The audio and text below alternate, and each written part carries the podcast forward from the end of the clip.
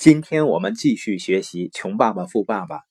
作者罗特清奇呢，他从小成长的过程中受到两个爸爸的影响，其中的一个呢是他的亲生父亲，受过良好的教育，拥有博士头衔，并且相继在斯坦福大学和芝加哥大学深造。后来呢，担任夏威夷州的教育厅厅长，一辈子呢勤奋努力，收入呢也算是丰厚的。在别人看呢，这已经是成功人士了，可以说是吃着皇粮的高级知识分子，是不很多人都很羡慕啊？而另外一位爸爸呢，是清奇的同学的爸爸，只有初中学历，是一个地地道道的商人。虽然没有亲生父亲那样很高的学历，但是这位爸爸呢，却拥有高度清晰的财富认知，也就是说，财商很高。其实呢，这两位爸爸看上去都很成功，但是亲生爸爸却一辈子都在个人财务问题的泥潭中挣扎，可以说是一辈子操劳。在他离开人世的时候呢，只留给孩子一堆账单。而另外一位企业家爸爸呢，成了夏威夷最富有的人之一。去世的时候呢，留下来的是慈善机构、教堂，还有巨额的现金遗产。而在清奇成长的过程中呢，他不断的接受着这两位爸爸的教育，但是两位爸爸的金钱观和价值观却完完全全不一样，对待同一件事情的观点，在清奇身上就发生着剧烈的碰撞。一开始呢，清奇并没有简单的选择或者拒绝谁，他在自己思考和比较之后呢，做出自己的选择。随着清奇自己慢慢长大，变得成熟。他还是追随了富爸爸的价值观，最终呢，他自己也变成了一个非常有钱的人，避免了和自己亲生父亲一样，为了个人财务而操劳一生的命运。那这两位爸爸的思想是如何碰撞的呢？从这里面我们可以非常直观的看到穷人和富人之间的思维差异。穷爸爸说呢，贪财是万恶之源，人就应该懂得节制。而另外一位爸爸说：“啊，贫穷才是万恶之本，贫穷会放大人们向恶的一面，把我们向善的一面啊给磨灭掉。而与之相反呢，有钱才能帮助更多的人，才能够消灭掉这世间更多的恶。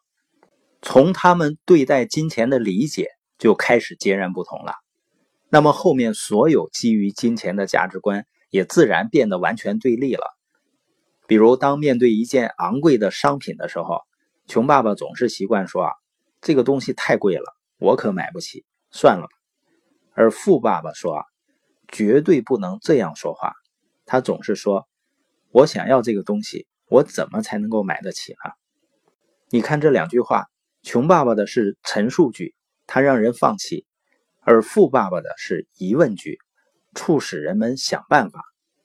而如果我们下意识就是买不起的时候，就会放弃思考，这无非呢就意味着精神上的懒惰。而那一句“我怎么才能够买得起”，是迫使我们积极主动的去寻求解决方案。最终的结果呢，当面对类似问题的时候，一个爸爸总是选择逃避，而另一个爸爸呢，总是想办法去解决它。这样，随着时间的积累呢，富爸爸创造财富的能力自然就变得越来越强，就类似于一个经常去锻炼的人和一个总是坐在沙发上看电视的人，在体质上长期来看就会发生明显的差异。身体上的懒惰会让人虚弱，而精神上的懒惰会让人贫穷。对于其他的问题也是这样。一个爸爸说呢：“我不富有是因为我要抚养孩子。”而另一个说呢，我必须富有，因为我有孩子需要我抚养。你也发现有的父母呢，他会经常说我没有时间去学习，是因为我要看着孩子好好学习。而有的父母说呢，正是因为我希望孩子好好学习，所以呢，我才需要好好学习。你发现呢，一个人的借口往往正是另外一些人的理由。一个爸爸呢，禁止在餐桌上讨论钱和生意的话题，而另一个爸爸呢，鼓励这么做。在对待学习、工作和生活的时候，穷爸爸教清奇说：“啊，你要好好学习，考上好的大学，以后呢，你就有一份好工作了。而富爸爸说呢，你要好好学习，考上好的大学，以后呢，你就可以开公司，去给别人提供好工作了。当谈论起对生活保障问题的时候呢，穷爸爸把所有的希望都寄托在政府和公司身上。他相信呢，政府和公司会关心和满足自己所有的需求。他总是很在意加薪，很在意退休政策，很在意医疗补贴。对他来说呢，职业保障比职业本身更加重要。而富爸爸完完全全信奉经济自立。他反对这种所谓的理所应当的心态，他认为正是这种心态才造成人们的软弱还有贫穷。我们看一看清奇的两个爸爸是如何指导他的人生选择的。